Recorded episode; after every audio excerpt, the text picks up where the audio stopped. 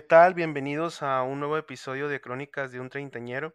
Después de mucho tiempo de estar eh, fuera de, programación, pues bueno, de nueva cuenta estamos activos y más vivos que nunca para, para tener nuevos episodios y programas y ahora asociados con, con los Morros Crew, que es un nuevo portal este, en redes sociales que tenemos varios podcasteros con contenido de todo tipo, muy interesante y con muchas colaboraciones y que bueno, los voy a invitar a que sigan las redes sociales de Morros Crew, así lo pueden encontrar en Instagram, en Facebook y en TikTok. Yo no soy tan de TikTok, pero bueno, es, es, es la onda de hoy. Y pues bueno, también nos pueden encontrar a, a, los Morros Crew ahí en, eh, en TikTok. Y pues bueno, eh, con esta nueva eh, etapa de Crónicas de un Treintañero, con eh, más enfocado a entrevista y a temas de actualidad, pues bueno, para mí es, un honor el poder iniciar esta nueva etapa con una gran invitada.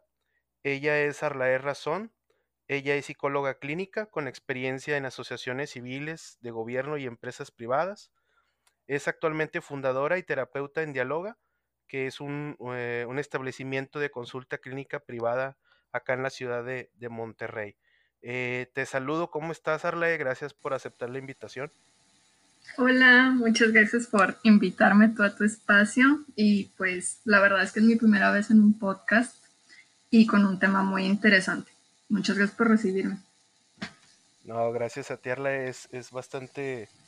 Eh, estoy muy contento, vaya, que, que, hayas aceptado la invitación y pues bueno, y, y como tú lo mencionas, es, es un tema muy interesante porque ahora en este episodio vamos a hablar de la salud mental y pues otros temas derivados, ¿no? De, de la salud mental. Eh, creo que ahora con este tema de la pandemia, que, que pues ya llevamos casi un año, eh, no sé, digo, esto es opinión muy personal, creo que el tema de la salud mental eh, o las situaciones que se presentan, afectaciones a la salud mental, se han incrementado o se han hecho más visibles y notorias con este tema de la pandemia, entre otros factores. Y, por eso consideré que era, un, tema, que era un tema interesante. Y, pues bueno, también estaba, digo, previo a este episodio, buscando definiciones y me, encontré con una definición del Instituto Mexicano del Seguro Social que define la salud mental como el estado de equilibrio que debe de existir entre las personas, el entorno socio sociocultural que lo rodea, el bienestar emocional, psíquico y social y eh, cómo influye, piensa, siente, actúa y reacciona una persona ante momentos de estrés. Es un super paquete, es muy global la definición, pero es tan, tan grande y tan llena de factores que lo hace demasiado importante el, el, estar bien en, el tema de salud mental y, creo que los riesgos por diversos factores que puedan estar en la actualidad o en la sociedad o por situaciones eh, pueden afectar en demasía la salud mental. Entonces, ¿tú, tú cómo definirías, esta es la primera pregunta, eh, Arlae, ¿cómo, ¿cómo, definirías la salud mental? ¿Cuál sería para ti la definición de salud mental? Mira, justo yo, yo venía a preguntarte también eso primero, pero me ganaste ahora sí el turno. um, y yo te iba a preguntar precisamente eso, ¿no? O sea, ¿tú qué piensas o tú qué sabes qué es la salud mental? Pero sí, lo que acabas de decir, yo creo que es una definición muy técnica, tal vez incluso algo académica, ¿no? El, saber que la salud mental, o sea, incluye el bienestar emocional, psicológico y social. Es decir, lo que pensamos, lo que sentimos y cómo actuamos o cómo nos relacionamos en la vida. Y eso, la salud mental es parte de todas las etapas de la vida, ¿no? Desde la infancia hasta el adulto mayor, ¿verdad? Eso lo, pienso desde una formación a lo mejor académica, técnica, ¿verdad? Pero mm, precisamente yo pienso eso, o sea, ¿cómo definiríamos la salud mental en esta actualidad? ¿Y qué tipo de ayuda buscan las personas ante sus malestares? O si no buscan ayuda, pues cuál es la razón, ¿verdad? O sea, son planteamientos que, son de la vida cotidiana y a veces la salud mental no la podemos como definir tanto como e, e, este concepto, ¿no? Que, dio el, instituto, ¿verdad? eso es lo que pienso como para comenzar. ¿Tú qué opinas? Claro, es que, digo, a mí me, sorprendió la definición porque veo que abarca, sí, pues un todo, ¿no? O sea, bienestar emocional y eh, sociocultural y tu medio ambiente, casi creo. O sea, son muchos los factores que influyen en la, en la salud mental. Pero lo que a mí me llama la atención es que si tú le preguntas a una persona que no esté tan familiarizada con estos conceptos, pues si te dice salud mental es estoy loco, no estoy loco, ya. Es como que la, definición más básica. Y, si te fijas es muy polarizado, es decir, estoy bien, no estoy loco, es decir, estoy loco, estoy mal pero no hay como que un, nivel gris, ¿no? Un nivel medio o intermedio. Y, creo que eso a veces hace que la gente pues tome la salud mental como algo no de segundo plano, de tercer y cuarto plano, o sea, es algo que, que no se atiende, ¿no? O sea, si a alguien le duele la garganta, pues vas al doctor o este, tienes un problema en los ojos, pues vas con el oculista, no sé. Pero siento que aquí es como que, ah, bueno, mientras no esté siendo disparates, todo está ok. Y, a veces ese, ese, mm, se va a escuchar mal el término, pero esa ignorancia lo que hace que haya muchos padecimientos referenciados a la salud mental y que no sean atendidos. Entonces, eh, digo, ¿tú, qué piensas? Te, hago esta pregunta porque Normalmente cuando alguien dice voy a ir a una terapia o, voy a trabajar con algún psicólogo o, etc., siempre el primer tabú, digo, no sé si ahorita 2021 sigamos con este tabú es, o sea que estás loco, o sea, o, por qué voy a ir, o cuando das una recomendación, oye, ¿por qué no tomas una terapia, trabajas con algo así? ¿Y crees que estoy loco? O sea, siempre es como que la reacción. ¿Tú todavía crees que eso es común? Digo, yo la verdad, yo lo veía hace años, pero ahorita tú crees que todavía eso continúa, ese tabú. Mira, ahí yo creo que dijiste varias cosas muy, importantes. Em, pienso que aún persiste un poquito esa idea de tabú, de si acudo a un especialista de la salud mental, eh, bueno, quiere decir que estoy loco. O sea, sí, como que aún sigue esta, esta visión o este pensamiento como muy, muy absolutista, o es blanco o es negro, estoy loco, no estoy loco, ¿no? Y, pero cada vez también pienso, y me he topado también en, en la clínica, que es menos, ¿verdad? Ya, ya es menos frecuente las personas que llegan en el y preguntan, ¿estoy mal? O sea, pues es que simplemente a lo mejor tienes un, un malestar emocional, pero no significa que eso esté mal, porque te ha sucedido por diversas situaciones, ¿verdad? Y eh, otra parte, creo que sí ha aumentado la frecuencia de, de llegada de, de, personas a la consulta privada precisamente porque están haciendo como esta conciencia de atender mi, bienestar o mi malestar emocional o psicológico es importante, es válido, ¿verdad? Cosa que me parece que antes en la sociedad no se validaba mucho. Yo lo veo desde ese punto de vista, para comenzar. Ahora, pero, o sea, ¿crees que es... Mm, digamos que se está normalizando. Me, molesta mucho esa palabra, pero creo que aplica mucho en este tema. O sea, ¿sí crees que hay un avance en normalizar el, el atender cualquier situación referente a la salud mental? Creo que sí vemos al normalizar desde lo que es es que sí, sí, la palabra normalizar como que tiende a malinterpretarse, ¿no? ¿Es normal o es anormal? yo creo que si pensamos la palabra normalizar como lo normal, pero en el sentido de que es lo más frecuente, no que si tiene una connotación buena o mala, eh, sí, pienso que sí se está como validando más y aperturando y en el sentido de normalizando, aumentándose su frecuencia, de que las personas eh, pues avienten a acudir a la, a, la, a la consulta psicológica, ¿verdad?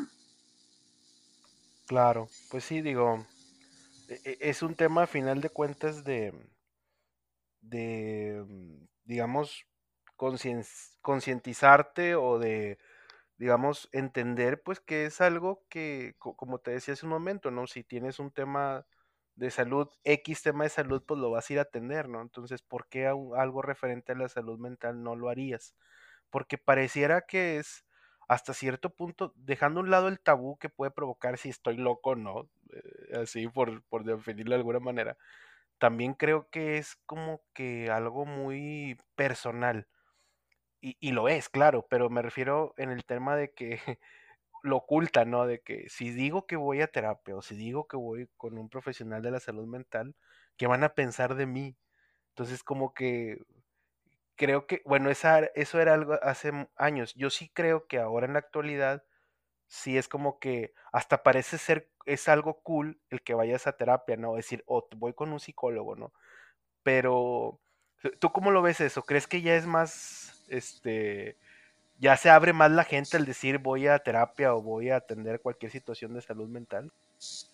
Sí, y yo creo que em, hasta como entre amigos, ¿no? O sea, se dicen, oye, voy al psicólogo, voy con la psicóloga, voy a la consulta y espérame, ese plan no lo puedo mover, mejor hagamos nuestros planes de reuniones de amigos en otro momento, ¿no?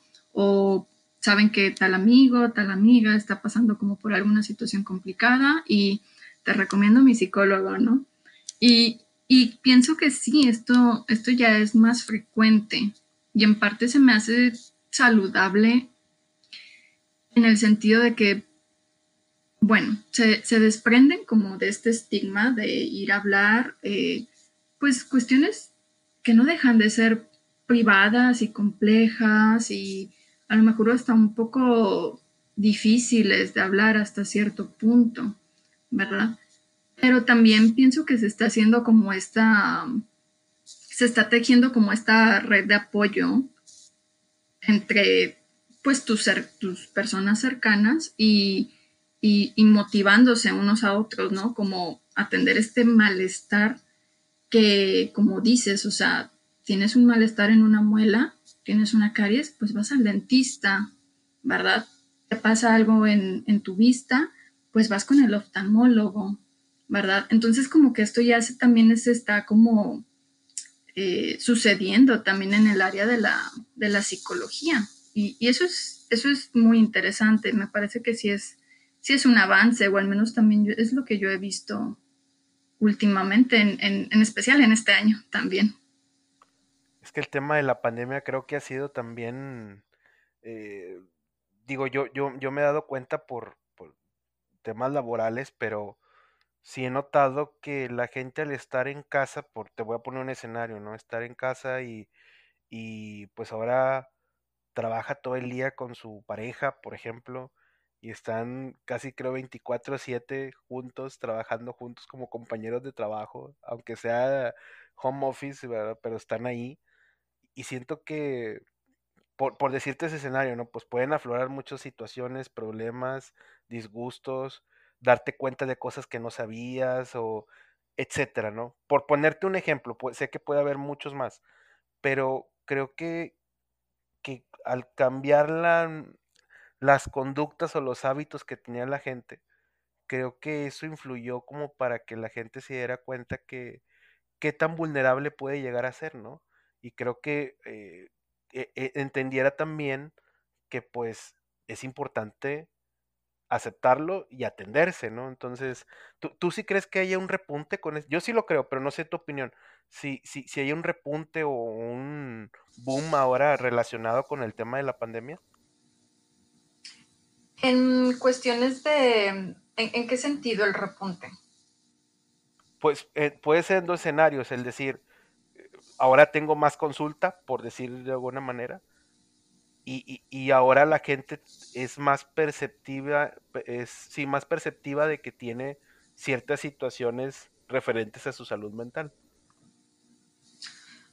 Sí, creo que las dos cosas, ¿no? Y bueno, enfocándonos más en el sentido en el que las personas están siendo más receptivas con lo que les sucede, porque como dices ahora, eh, el hecho de estar en casa todo el día, a lo mejor con la pareja, con la familia o con quien esté conformada su familia, ¿verdad? Em, pues esa, esa relación de convivencia que no existía antes, pues, pues es un total movimiento a la dinámica de, la persona, ¿no? Y de toda la familia. Entonces, eh, definitivamente como que se van a manifestar ahí eh, emociones, pensamientos, una dinámica totalmente distinta que puede que, que, que, les tome un tiempo como readaptarse, ¿verdad? O encontrar otras formas de relacionarse. Y también pensaba en este otro escenario, en el escenario en el que, bueno, hay personas que, que no están realizando home office y ese hecho, el hecho de salir todos los días, a lo mejor también los tiene como algo eh, pues, sensibles, ¿no? Al, al, tema del contagio y volver a casa y contagiar. O sea, por los dos lados pienso que, que está para analizarse el asunto. Digo, a final de cuentas la dinámica cambió para todos, ¿no? Y pues como bien comentas, es cierto, o sea, tanto puede ser que estabas en tu trabajo y que ahora estás en casa o que tienes que salir forzosamente ahora a la casa, ¿no? Sí, sí son dos escenarios complejos. Y también pensaba en esta otra cosa, en, bueno, por ejemplo, yo pienso que la salud mental hay que definirla y hacerla a la medida, en especial en estos en estos tiempos, en esta actualidad, ¿verdad? Porque para lo que para mí es salud mental, puede que para ti no lo sea o sea algo distinto, ¿verdad? ¿Por qué? Porque tenemos historias distintas, prioridades diferentes, no tenemos la misma edad, nuestras personalidades son distintas y así, un etcétera de, de factores, ¿no? Entonces, me parece que una primer y muy profunda reflexión que, pueden hacer lo que, los que nos escuchan es, bueno, ¿qué sería la salud mental para mí? ¿Cómo yo sentiría un bienestar emocional y psicológico? Y bueno, después de eso, ¿cómo puedo lograrlo, verdad? Pero primero hay que definirla y hacerla a la medida. También eso se vale, no precisamente es que encaje como en cierta definición o, sí, cierta definición técnica, académica o de cierto enfoque. ¿Tú qué piensas? O sea, digamos que es como que yo puedo clasificar lo que voy a meter en mi grupo de situaciones referentes a la salud mental. Y, claro, y, y, como bien comentas, pues sí puede que coincida o no con la definición o con la de otros, ¿no? Entonces yo creo que también a veces eh, la gente o digamos que uno de los errores que, comete, que cometemos realmente es cuando queremos generalizar algo como la salud mental, porque tienes mucha razón en lo que comento, o sea, no puedes generalizarlo porque pues son, son situaciones distintas, ¿no? Son eh, situaciones, escenario, formas de pensar, de crecer, generación, etcétera, que, que pues te va a afectar en tu forma de pensar y de ser en muchos sentidos, ¿no? Entonces, sí, sí me parece muy interesante esa, e, e, ese concepto que mencionas, pero también me, hace clic a algo que, que, que, creo que mucha gente no tiene esa definición, no trabaja en, en, en tener ese concepto claro de su persona, porque creo que nadie nos enseña eso. O sea, yo no recuerdo, digo, no sé ahora, pues ya, ya no soy niño, pero en mi educación básica se tocaron todos los temas sabidos y por haber, pero nunca se tocó el tema de la salud mental. Nadie me dijo cómo era un padecimiento de una ansiedad o cómo era un padecimiento de, no sé, de, de, cualquier situación referente a la salud mental. Entonces la gente no sabe. Y, digo, no sé ahora, pero yo te puedo asegurar que la gente que tiene 30 hacia atrás, a excepción de aquellos que estudiaron en colegios y, y, en algunos tal vez, pero no, no, no se tiene esa base, no se tiene esa formación. Entonces es muy difícil para la gente identificar cuando hay una situación de alerta y que lo esté afectando o que sea una situación referente a la salud mental. ¿Tú cómo ves eso? O sea, ¿crees que ahora la gente está mayor informada que antes? Yo creo que la gente de los 30 para arriba no los veo tan familiarizados. No sé las nuevas generaciones. Entonces, este, ¿tú, ¿tú qué opinas de eso? Mira, precisamente creo que nos vamos a devolver al, a un punto inicial que tocamos. Yo creo que las personas, como ahorita lo mencionaste, que tal vez tengan de 30 años para arriba, mayores de 30 años, si tienen cierto em, concepto o cierto como proyección de, lo que pudiera ser la salud mental. Y pienso que antes solo se visibilizaba con las películas. ¿Y cómo eran esas películas? Pues manicomios y personas gritando y personas en una angustia terrible y, o sea, casos, pues, en primero ficticios, ¿verdad? y otras, o sea, una proyección así de algo muy, muy angustiante, muy espeluznante, incluso, pues bueno, películas que, que como que entrelazaban esos escenarios de, de psiquiátricos con temas de, de, algún asesino, de horror, ¿no? Entonces, y, pienso que también por eso como que no, no había como un espacio más real o información más real sobre pues lo que es sentir simplemente un, malestar emocional, de tener un, pensamiento a lo mejor negativo o, que te impide avanzar en la vida y que, no es algo como tan em, espeluznante, pero que quieres atender y resolver, ¿verdad? Y creo que ahora es más es esta otra visión, en especial con, bueno, también las redes sociales permiten como difundir información eh, pues más certera, ¿verdad? Ya no solo nos apoyamos en lo que en lo que se veía en las películas o en estos, en estas otras proyecciones que te digo. Eso es al menos a mí lo que me, lo que me acaba de recordar. Pero tienes razón, o sea, creo que el tema hollywoodesco es un, es un factor a considerar porque, o sea, si yo pienso en información referente a la salud mental, por ejemplo, yo de niño en los 90, pues no, no, o sea, realmente no, o sea, en la, en la educación pública, pues no, ni de chiste.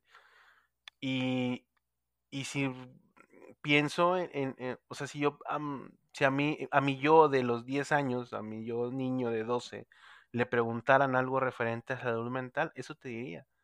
Un, un manicomio, una situación más de, de tipo la, la Castañeda, ¿no? Así con, con, gente con padecimientos muy graves y muy gráficos, no sé por, así, ¿no? Entonces, y, y, creo que pues la gente creció con ese estigma y pues este, pues a final cuentas, este, pues es difícil quitártelo, ¿no? sea, si creces con una idea y, te la vas eh, sembrando durante todo el transcurso de tu vida, pues es muy difícil eliminarla, ¿no? Y ahora decirte de que, oye, por, eso, digo, me voy a salir un poquito del tema, pero por eso, no solo con la salud mental, pero con otras cosas, ¿no? Como eh, algunas actitudes machistas o algunas actitudes de acoso, que viviste y creciste con ellas y que ahora pues dices tú, ah, chis, ¿cómo que está mal? O sea, como que Pepe Le Pew está mal, o sea, por decir algo, O sea, ¿sabes? O sea, porque yo crecí en un ambiente donde estaba bien y ahora me vienes a decir que está mal, o ahora me vienes a decir que ese padecimiento se llama de tal manera y que se atiende de tal forma, ¿no? Entonces, es como un, como un mundo nuevo, un descubrimiento y, pues la gente lo asimila, ¿no? De, esa manera. Muchos lo aceptan y otros no. Pero pero, pero tú crees, por ejemplo, con la gente joven, ¿tú, crees que, que eso no, no, no, es tan común? O sea, que la gente joven ya tiene más referencias de eso.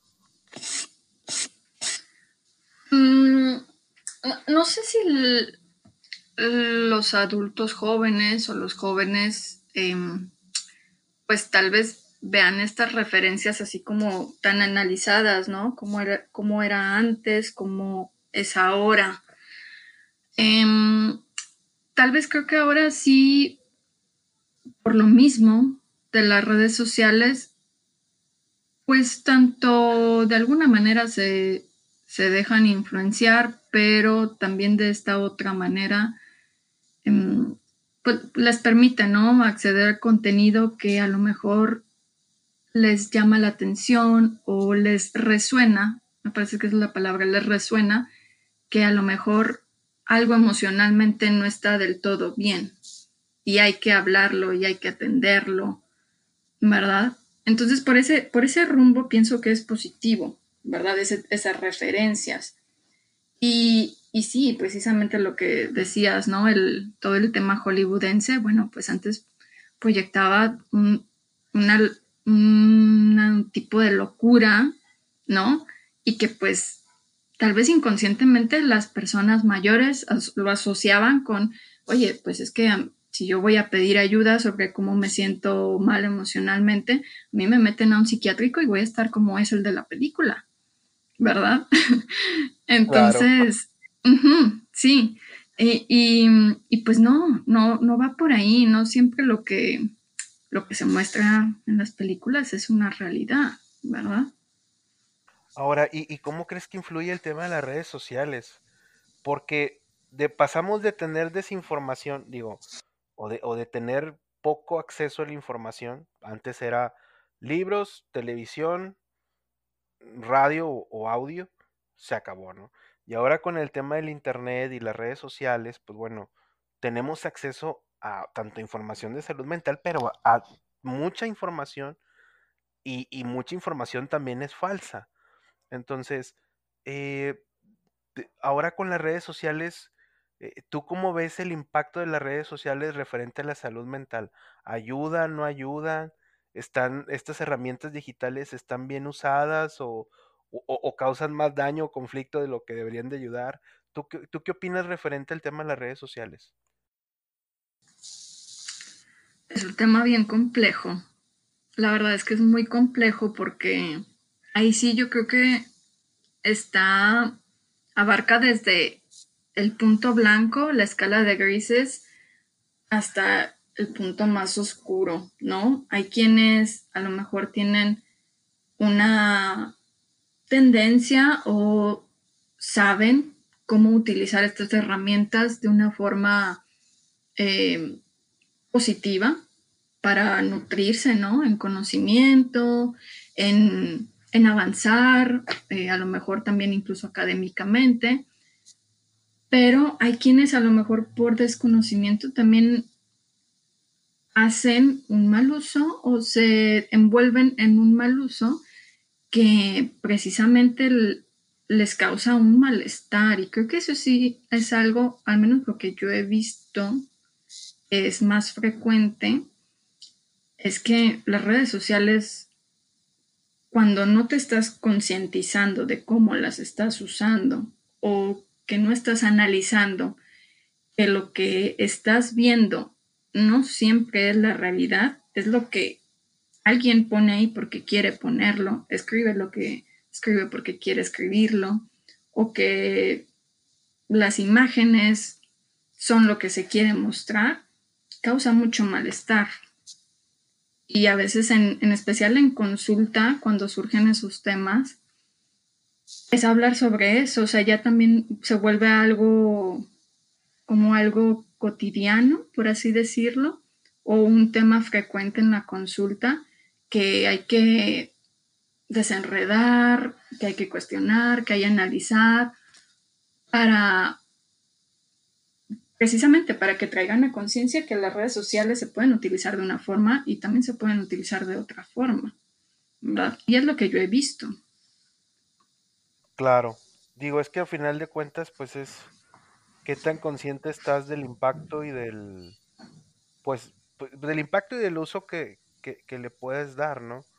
Em, lamentablemente creo que también influye el tema e, educación y formación, porque si yo veo, por ejemplo, en una red social que, no sé, te voy a poner un ejemplo que me sucedió hace poco con una persona que me dijo que este quería atenderse con un con magnetos. Digo, no sé cómo sea una terapia de magnetos y de una máquina de magneto, una cosa extraña que yo empecé a buscar y me di cuenta que era una estafa.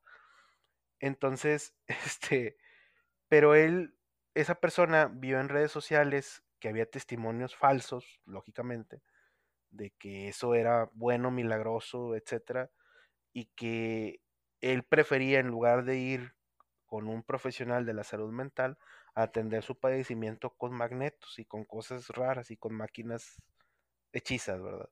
Entonces, lógicamente él no lo sabía, él, vio la información y lo creyó y ya.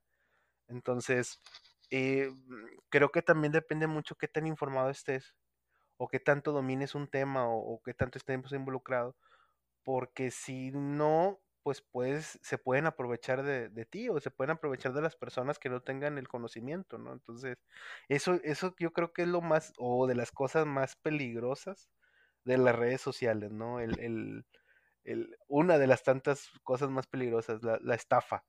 Entonces, este, y siento que estamos ahorita en un escenario de estafadores. Entonces, así como ha crecido, como, y como comentas, ¿no? Que tal vez el interés o el, eh, o la decisión de decir, bueno, yo como persona quiero trabajar mi salud mental, creo que ha crecido también un entorno de estafas y de charlatanes que han puesto en tela de duda una, este, cuál es el, o sea, digamos que se va a escuchar muy técnico lo que voy a decir, pero han puesto en tela de duda el método científico, por llamarlo de alguna manera, y dos, han, han tratado de, no solo de ponerlo en duda, de desvirtuarlo. Y, han ganado seguidores y se han llenado las bolsas de dinero y, demás, ¿no? Y creo que han afectado mucho a los verdaderos profesionales de la salud mental. Entonces, híjole, a mí, a mí ese tema me parece muy, muy impactante y muy peligroso el hecho de que eh, el entorno de, de estos, digamos, estafadores esté creciendo, ¿no? ¿Tú cómo ves ese ambiente? ¿Cómo, qué, qué, qué has visto? ¿Qué te has dado cuenta? ¿O, qué disparates has visto, no? En, en redes sociales o, o, en el... A final de cuentas es como un mercado laboral. Esta pregunta te la hago como un mercado laboral. ¿Tú, tú, tú, qué has visto? ¿Qué te has dado cuenta en ese sentido? Mm, sí, disparates, ¿no? Es, precisamente esa es la palabra en, en ciertos casos. Porque, de igual manera, volvemos a uno de los puntos principales, el terapeuta, el psicólogo, el profesional que se ha formado por de cuatro a cinco años más sus especialidades, diplomados, etcétera, es la última opción, es el último recurso, ¿verdad? Cuando, cuando, bueno, pues es un especialista, es alguien que estudia, es alguien que tiene una formación académica, es alguien que invierte en su educación, eh, pero en este caso el, estudio el, es, la parte psicológica y emocional de una persona, ¿no? Y exactamente, o sea, este otro tipo de personajes, ¿verdad? Que, primero, o sea, posiblemente la formación académica, quién sabe de dónde sea, quién sabe cuánto tiempo sea, la validez, digo, yo también como no, no puedo hablar desde ese punto de vista porque no conozco si en realidad tienen una formación válida o no, en qué sustentan su formación, ¿verdad? Como para poder atender de estar con una persona, escuchándole y generando estrategias para su bienestar psicológico y emocional. Entonces, desde ahí, pues bueno, no, posiblemente no hay una validez y, y sí, hasta cierto punto se siente y se escucha como una estafa, ¿no? Y desplazan de, pues bueno, del, primer lugar que deberían de ser los psicólogos, los psicoterapeutas, eh, los psiquiatras, en dado caso de requerir también incluso un psiquiatra, ¿verdad? Alguien que pasa su tiempo con, eh, pues, con una formación válida de una institución, ¿verdad? Claro, y, y, y mm, pero yo, yo, creo que también la gente, digo, con, lo que estás comentando, eh, fíjate todo, toda la formación que, tiene normalmente un profesional de la salud mental, eh, pero siento que la gente es muy confiada, o sea, por ejemplo, si yo fuera con un doctor y me voy a operar X situación de salud física, pues yo voy a verificar que tenga las credenciales necesarias para yo poder sentirme seguro y confiado de que esa persona es lo suficientemente profesional para atender mi padecimiento.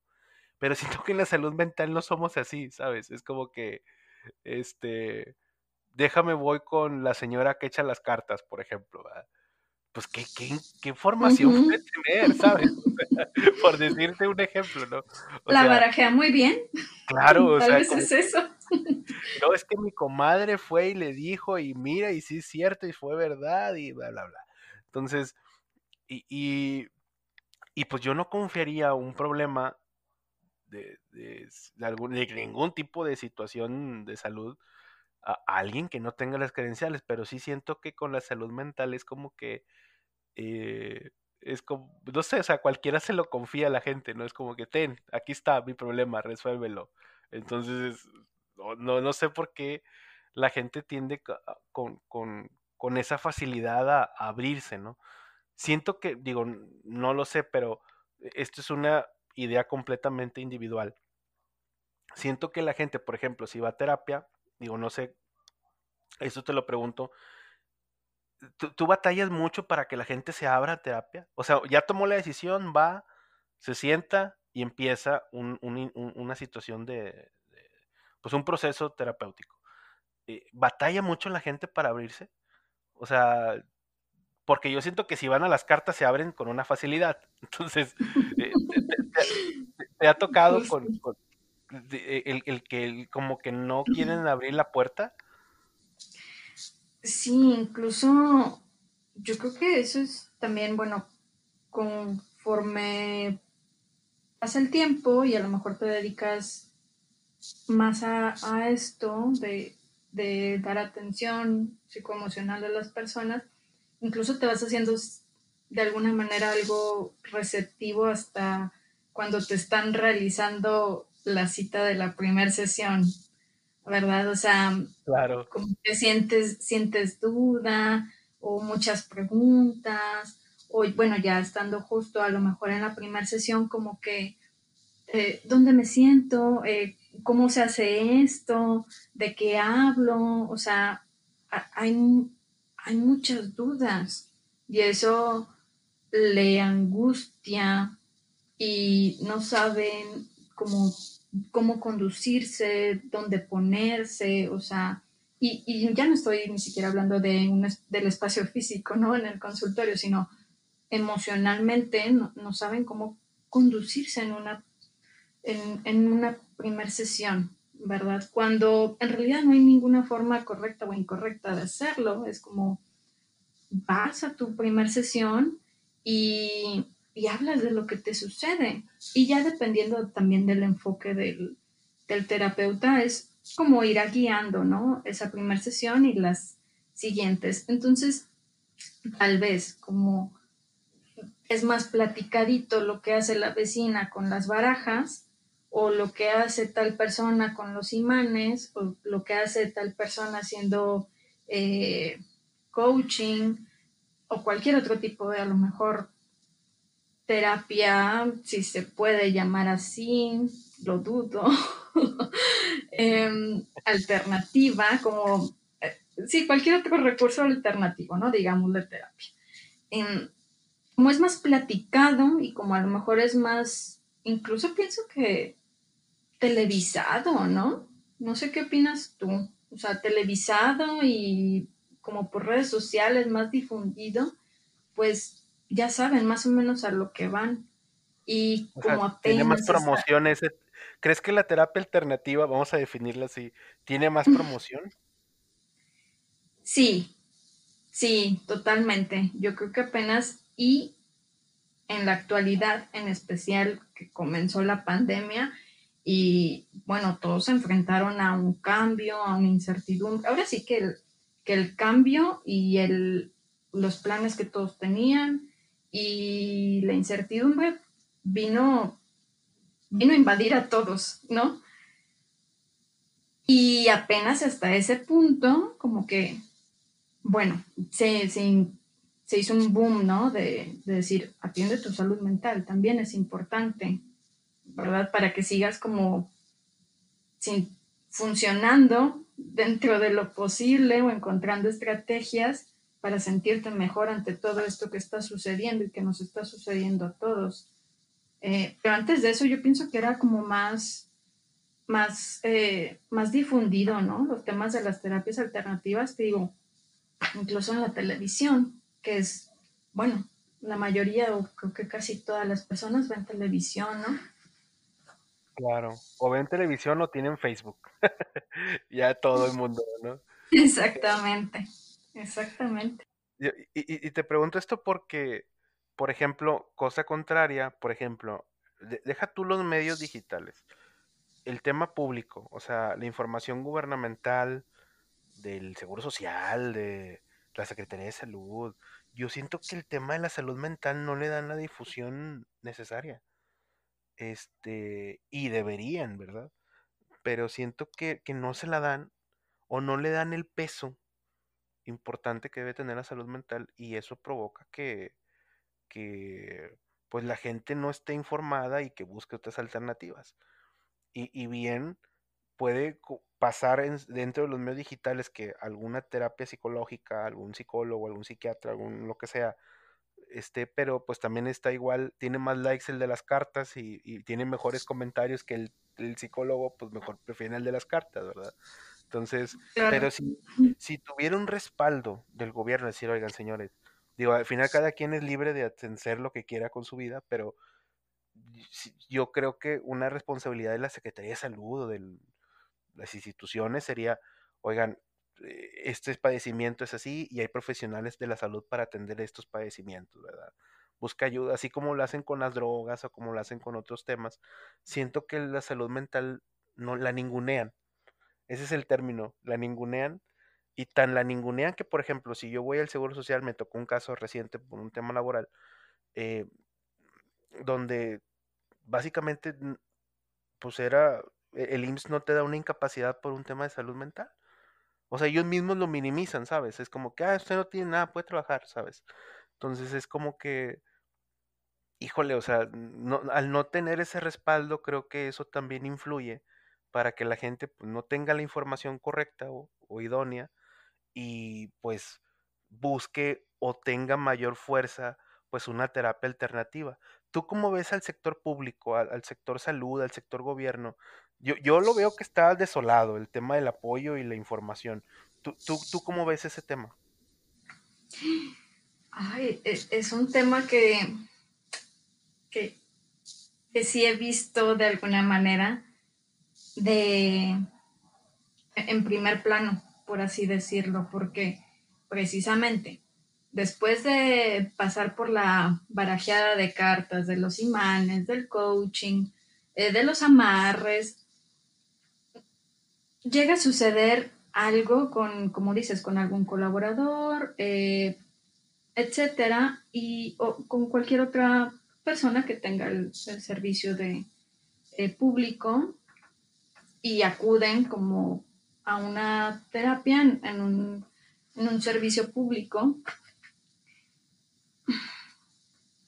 Ya, ya después de que acuden y salen a lo mejor sin la atención adecuada, me han llegado personas ya a la consulta privada que me dicen, bueno, pero tú sí me vas a decir ¿qué me sucede? Tú sí me vas a escuchar, es que la persona con la que fui al Seguro Social ni me volteó a ver, solo me prescribió los medicamentos, entonces yo ni siquiera sé qué me pasa y por qué me tengo que tomar esto, ¿verdad? O sea, es un tema hasta cierto punto, pues algo desgarrador, ¿no? Emocionalmente, saber que traes como un, un, conflicto, un malestar emocional y que es importante para ti que vayas y que ni siquiera te volteen a ver y quién sabe si te escucharon y solo te dieron el, pues, el medicamento por un mes y te vuelvo a ver dentro de un mes y a ver si es cierto que, que te van a dar la cita, ¿verdad? E, es complejo,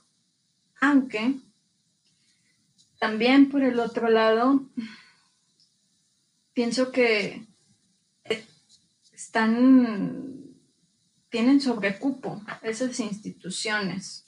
En todo. ¿verdad? Y ahora con COVID más. Exactamente. Entonces, también esa sobrepoblación de, pacientes que tienen, pues pienso que también eh, no pueden dar una atención adecuada ¿verdad? Y ahí, bueno, ya es otro tema, ¿verdad? Que destinan los recursos necesarios para que tanto personas puedan atenderse en el sector público, pero tal vez también hay que difundir un poquito más que tienen estas otras alternativas y que no es, no es su último recurso el acudir a la, a la terapia psicológica privada, porque hay para todas las poblaciones, hay en toda el área, al menos si hablamos de aquí de Monterrey, pues hay muchos centros, hay muchos psicólogos particulares en, extendidos dentro de toda el área metropolitana. También hay de diferentes costos y también ese es un tema, ¿verdad? O sea, posibilidades hay, pero me parece que hay que como difundirlo más, visibilizarlo. Claro, sí, digo, a final de cuentas es un tema e, el término es el, visibilizar, es un término, yo creo, eh, muy, este, pues sí, muy, muy ideal para ese, para poder definirlo, ¿no? Es decir, cómo lo, lo pongo sobre la mesa, cómo lo publico, cómo lo difundo, cómo lo transmito y cómo hago que la gente, pues, se haga consciente de lo importante de trabajar eh, o de enfocarnos a la salud mental y que no solo lo trabajemos, sino que estemos conscientes quiénes son los o los caminos ideales para o las herramientas ideales para poder trabajar algún padecimiento o alguna situación referente a la salud mental.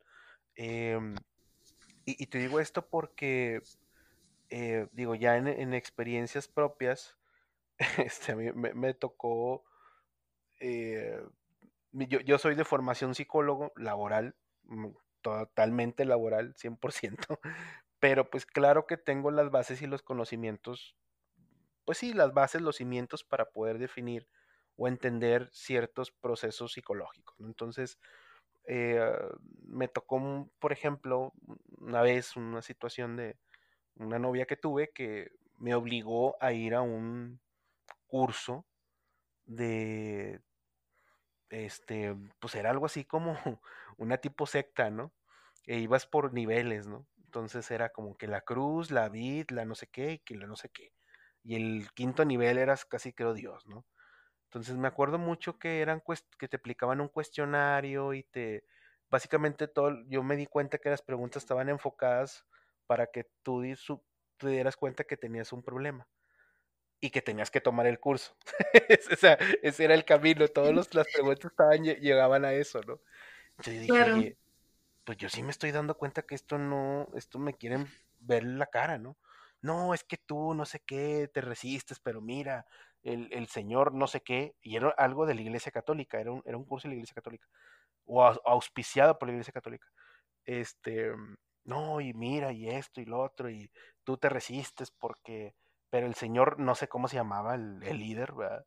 Él te ayudará y así como que, no manches, o sea, este, eh, David Carrish casi creo, ¿no? Esto, ¿qué, qué onda con esta secta rara. Entonces, este, em, sí, sí, sí, estaba medio, medio rara la cosa, pero me di cuenta que la gente, pues al no tener esa información esa, pues la salud mental no está visible, ¿verdad? Entonces es como que veo, siento una necesidad de, de, respuestas, de atenderme, de, buscar alguna solución a lo que traiga, y pues me puedo ir a cualquier cosa y, entran los charlatanes, vuelvo lo mismo, ¿no? Como esta secta que te comento, o como los famosos coaching también, que de repente mm, un día yo me di cuenta que cierta persona que, que, que, que era un, pues un conocido, conocida, que yo sabía que tenía N situaciones personales, de repente ya era coaching. Entonces yo le dije, oye, pero ¿cómo lo lograste? O sea, ¿cómo, cómo ahora tú eres coaching si antes estabas arrancándote los cabellos, ¿verdad? Literalmente, ¿no? ¿Qué pasó? No, pues es que tal persona me certificó como coach. ¿Y quién es esa persona? ¿Qué autoridad tiene para certificarte como coach? No, pues es que él lo certificó. Entonces me di cuenta, después lo corroboré, que se certifican entre los mismos gremios y, así viven. Es una comunidad de coaching. Pero básicamente, pues son, es como que si yo hago mi sindicato, ¿verdad? O mi empresa de coaching y yo mismo lo certifico, pues qué chulada, ¿verdad?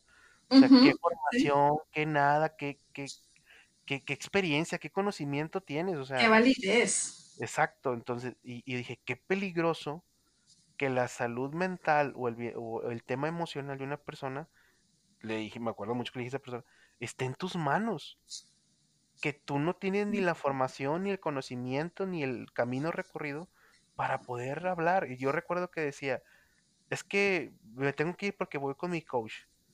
Y dice, ¿y qué credenciales tiene ese señor para que tú ya le digas que es tu coach de vida? O sea, caramba, ¿no? Entonces, e, este, yo me quedé muy, muy sorprendido de eso, pero lo que más me ha sorprendido es que, es que va creciendo. O sea, o fue creciendo, no sé ahorita cómo esté, pero en su momento, pues sí tuvo, sí, sí creo que fue un boom, sobre todo el tema del coaching. Este, ¿tú qué opinas de eso? O sea, ¿qué, qué, qué, qué te da o qué te genera el hecho del coaching? Que es algo que, es, fue, un, boom realmente. Digo, no sé cómo esté ahorita el mercado, pero yo recuerdo que hace algunos años todos iban con el coaching, ¿no? Y todos estaban en un proceso de coaching, ¿no? Entonces, este, ¿tú, tú, tú qué opinas de eso? Sí, mira, es que creo que esa es la palabra, la que la palabra que dijiste.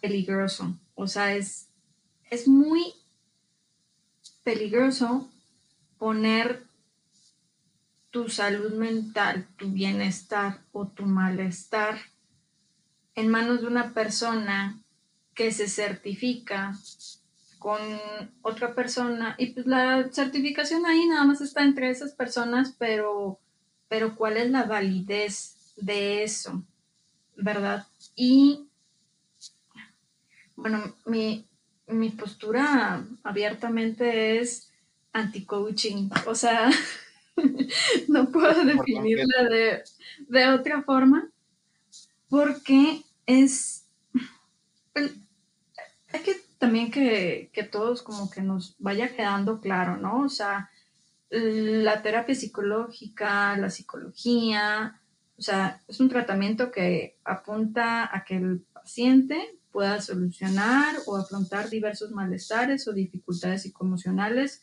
que le aquejan en, tanto personalmente como también en el ámbito social, ¿no? De pareja, ¿verdad? Y es un tratamiento que, bueno, como decimos, tiene una validez, tiene un estudio, hay distintos enfoques.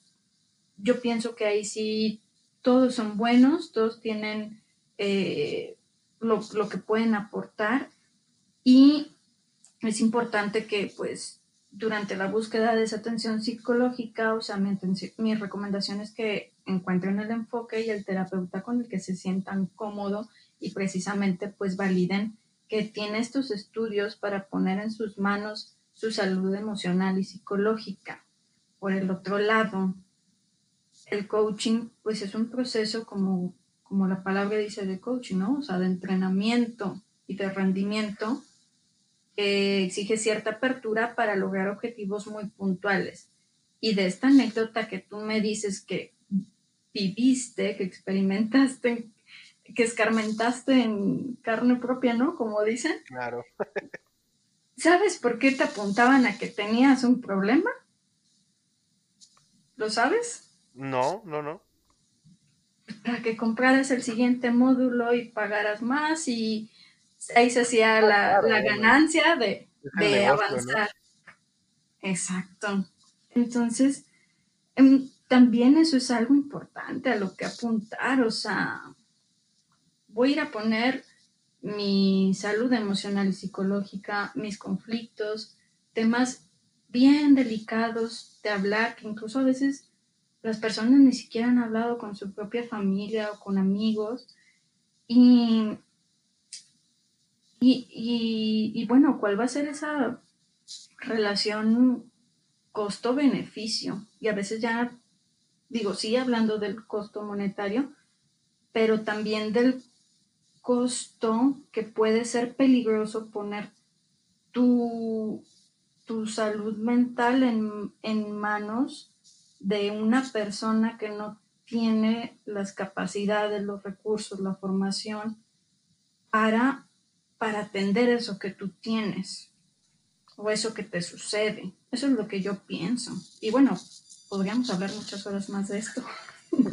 Sí, claro, digo, es un tema que da para, o sea, sobre todo que es un tema polémico, ¿no?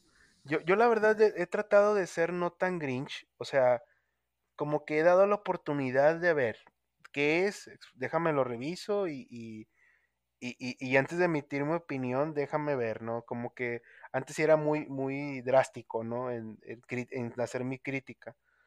Pero mm, algo que, que, llama mi atención, por ejemplo, es también los, los conferencistas. No sé si te has dado cuenta, pero hay mucho conferencista que ahora ya son coach de vida, ¿no? Le pasa, por ejemplo, al Chicharito, que tiene un coach de vida, que dicen que ahora que está con el, con, con el coach, le ha ido muy mal, y la verdad sí, ha bajado su rendimiento drásticamente, y, y muchos le culpaban al coach. Entonces, el coach, en lugar de decir, no, pues miren, esto es un, no sé, más, más tranquilo, más mediático, se, le, se puso en sus redes sociales a, insultar a todos y a decirles de, de qué se van a morir. Entonces dije yo, ¿cómo puede ser esa persona un coach del chicharito? ¿Y, cuánto le ha de cobrar, no? O sea, y para que salga a exponerse a redes sociales a, criticar a todo mundo, o sea, por Dios, ¿no? Entonces, eh, y me empecé a dar cuenta, hice una mini investigación y me di cuenta, por ejemplo, el, el Daniel Javif o el Odín Peirón y todas estas cosas, eh, todos son egresados del CEA y son cantantes y en algún momento de ser actores y dramaturgos y demás, ahora son conferencistas y coach de vida y te resuelven la vida. Y yo, espérame, o sea, ¿cómo? ¿Cómo le encaron esa línea, no? Entonces, y, creo que, digo, para cerrar el comentario, creo que esto se debe, sobre todo en esos, con esos personajes, que la gente busca soluciones rápidas. Vivimos en un mundo tan acelerado que lo que quieres es ir a una conferencia y salir ya de la conferencia y salir con la vida resuelta. Y es un mejoralito, o sea, te durará dos, tres días y vuelves otra vez con la situación, ¿verdad? O sea, a final de cuentas el efecto de la motivación es una campana, va a subir o va a bajar, ¿no? Entonces, este, no, no sé qué pienses de eso, o sea, eh, yo, yo considero que, que, la gente está muy fast track, ¿no? Es como que rápido. Pues deja voy con este y deja ver qué, y, o igual con el de las cartas, deja ver que me tire dos barajas y a ver qué me dice, porque ya, pues, entonces no tienen esa paciencia.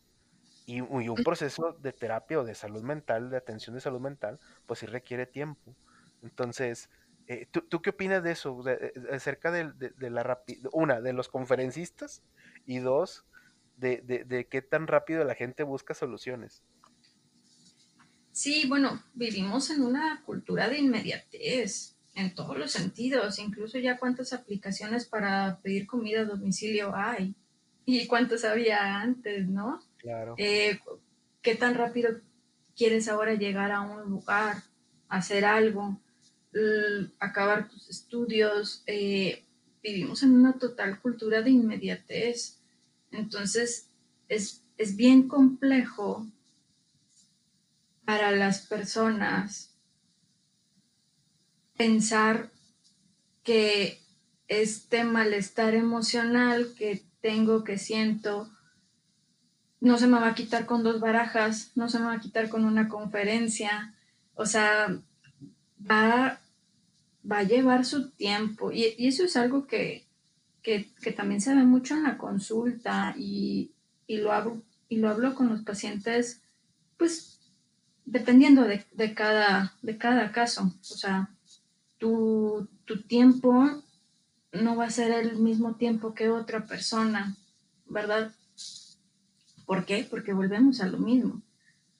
Tu edad es distinta a otros, tus experiencias de vida han sido distintas a otros, eh, tus prioridades son distintas. Entonces, tu proceso de sanación o de lograr tus objetivos o de tramitar estos malestares va a ser tu proceso, va a ser el tiempo que a ti te lleve tramitarlo y desenredarlo y sentirte mejor y llegar al punto en que tú deseas.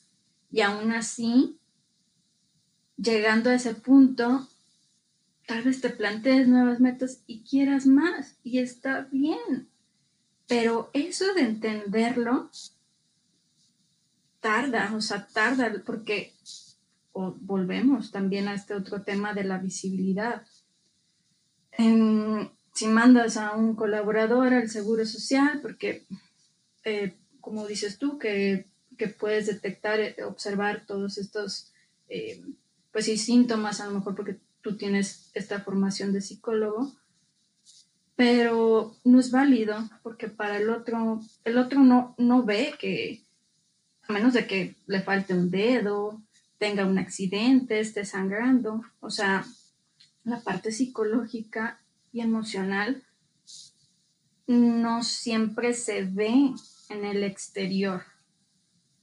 Y es muy invalidante que, que alguien tal vez en ese punto no te dé una incapacidad, no te dé un tiempo. Y precisamente por eso también cuesta un poquito de trabajo de pensar que que pues esto se puede quitar con una conferencia. Ahora, eh, tal vez ya no es tanto nombrado como life coach o coaching. Ahora creo que es más el tema de los influencers. Se pone mucho en, eh, en manos de ellos, eh, pues todos estos temas de bienestar, de relaciones amorosas. ya cualquiera puede hacer sus transmisiones y, y decirte cómo hacer y vivir tu vida. Y bueno, son los influencers y los influenciados, ¿no? También ahí, claro. también ahí se dice mucho, ¿no? Claro. No, no serían influencers si no tuvieran público, ¿no? Exactamente. Si no tuvieran mercado. sí, sí. Entonces, em, pues bueno, yo creo que y, otra, otro punto que no quiero que se me escape, que decías con el tema de la situación del chicharito, la confidencialidad. ¿Cómo va a ser que esta persona, el life coach, la verdad no sé cuáles sean como eh, su, su, ética, por así decirlo, pero que tengan por seguro que es parte de la ética del psicólogo, del terapeuta, del, psiquiatra, mantener una confidencialidad de de aquello que tú vas y, hablas en sesión. Que eso no se va a difundir ni en redes sociales, ni le vas a andar contando a nadie. O sea, también eso es protección para la persona, para el paciente que, acude contigo a compartirte temas sensibles. Claro, pues es, es, confianza, ¿no? O sea, es la, la confianza que tú le brindas a esa a ese profesional para que, pues, digo, no solo que te ayude, te oriente y, te, y sea ese, ese camino o esa herramienta para poder superar o lograr una estabilidad emocional, sino pues también que, que sea esa caja confidencial donde ahí se queda y sabes que va a estar seguro, ¿no? Entonces, pues ahora todos sabemos cómo es el coach del chicharito, ¿verdad? no sabía, pero ya supe. No, ¿cómo? Me, me, horrorizó de escuchar eso, que no había confidencialidad. ¿Qué pasó ahí?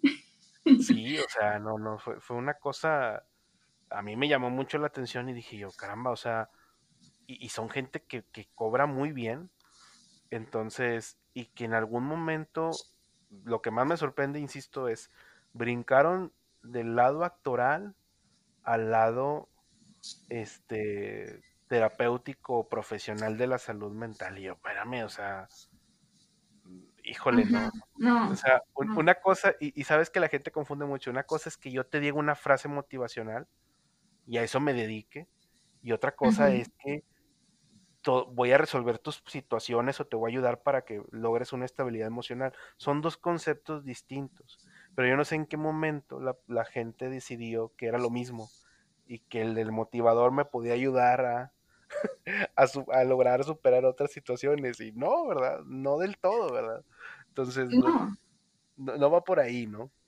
No, no, no, porque de alguna manera, como dices, o sea, el, el y, e incluso, o sea, en la carrera de psicología te hablan de la motivación, o sea, que la motivación es como cualquier otra emoción, tiene como su, su periodo, por así decirlo, en que la experimentas y, y bueno, de repente decae, pero no que decaiga de una forma negativa, sino que simplemente termina ese periodo, ¿no? O incluso sí, puede como decaer demasiado, aunque te encuentres como muy desmotivado en la vida y ahí ya es un punto que atender.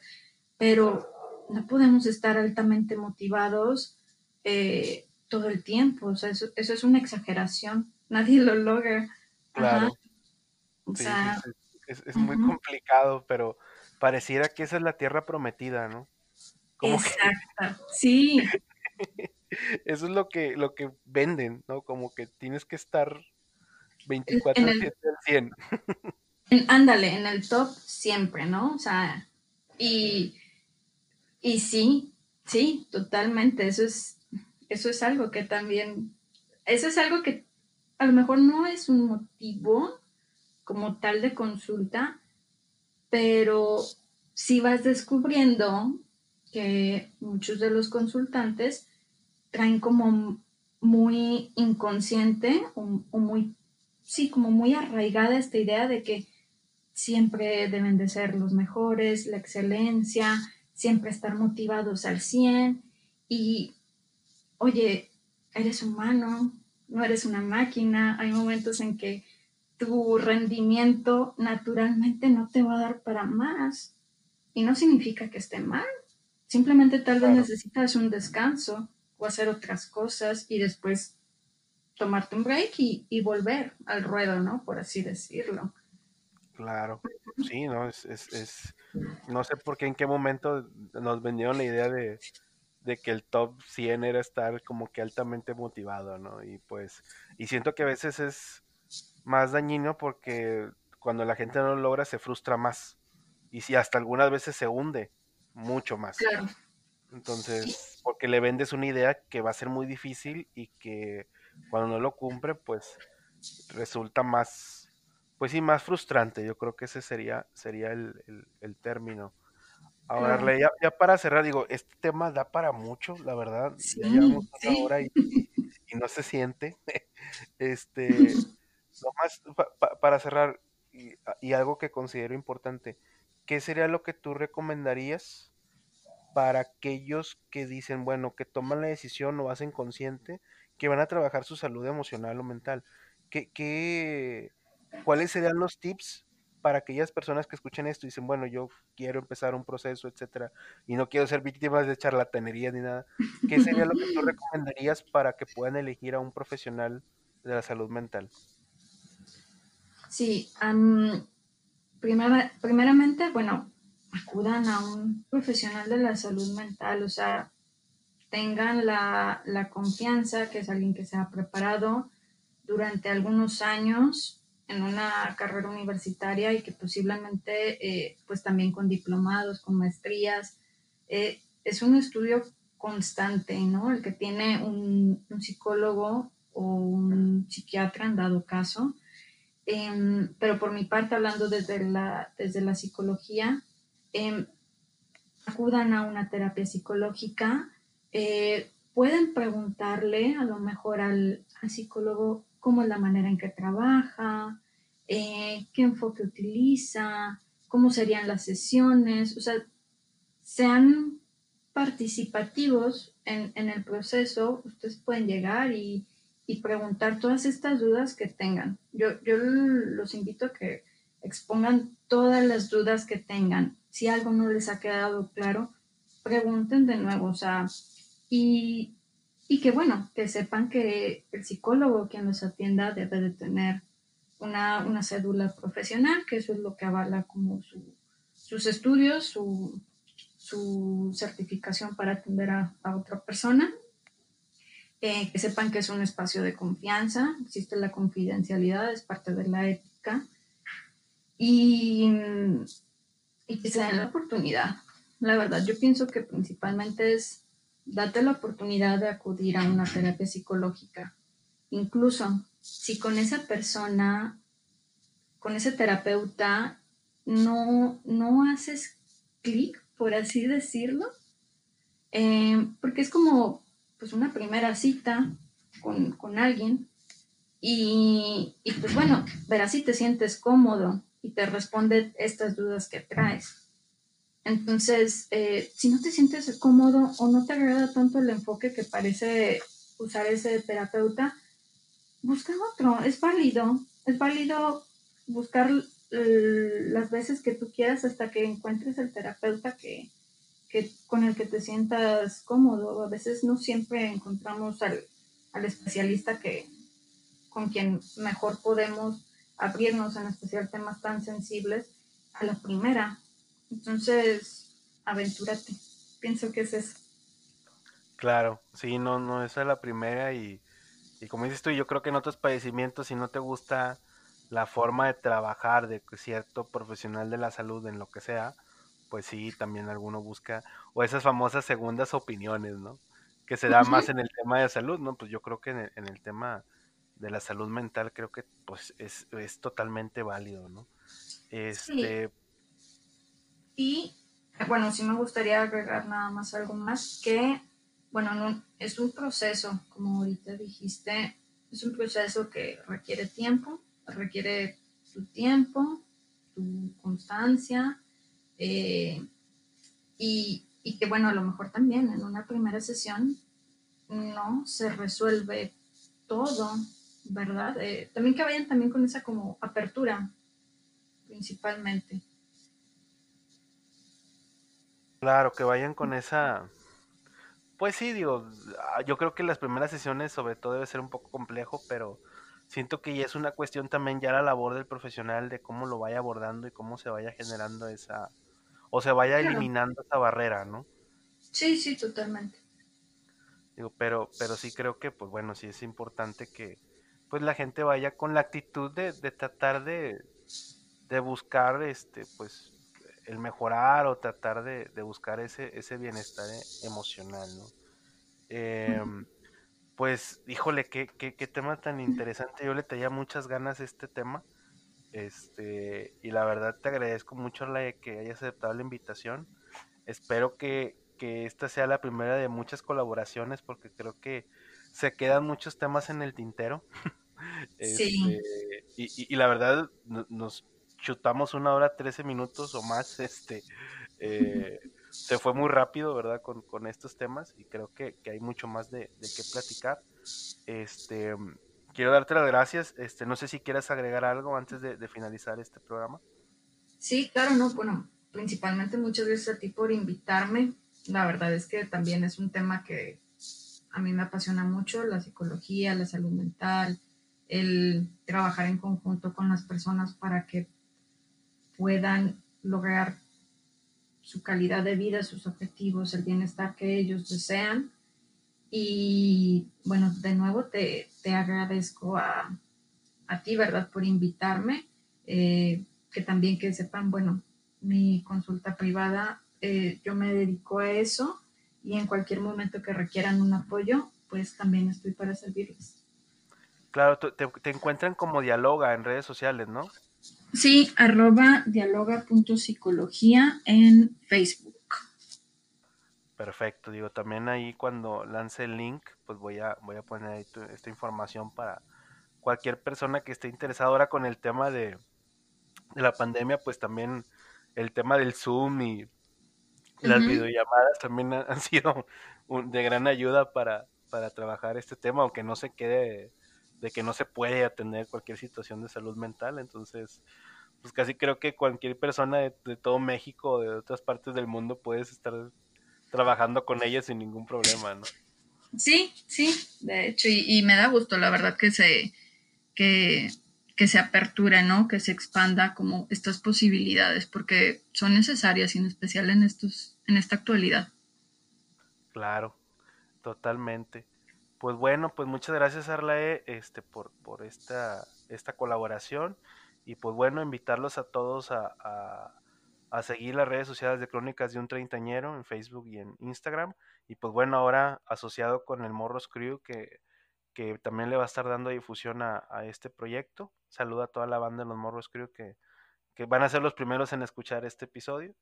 Y, y pues bueno, eh, eh, vamos a seguir con, más contenido, con más eh, entrevistas y con más información interesante que, compartir. Eh, les agradezco el que hayan tenido el, tiempo para, para escuchar este, este programa y pues bueno, nos vemos en, la, en el siguiente episodio. Muchas gracias, yo soy Carlos Sanz y esto fue Crónicas de un Treintañero. Saludos a todos.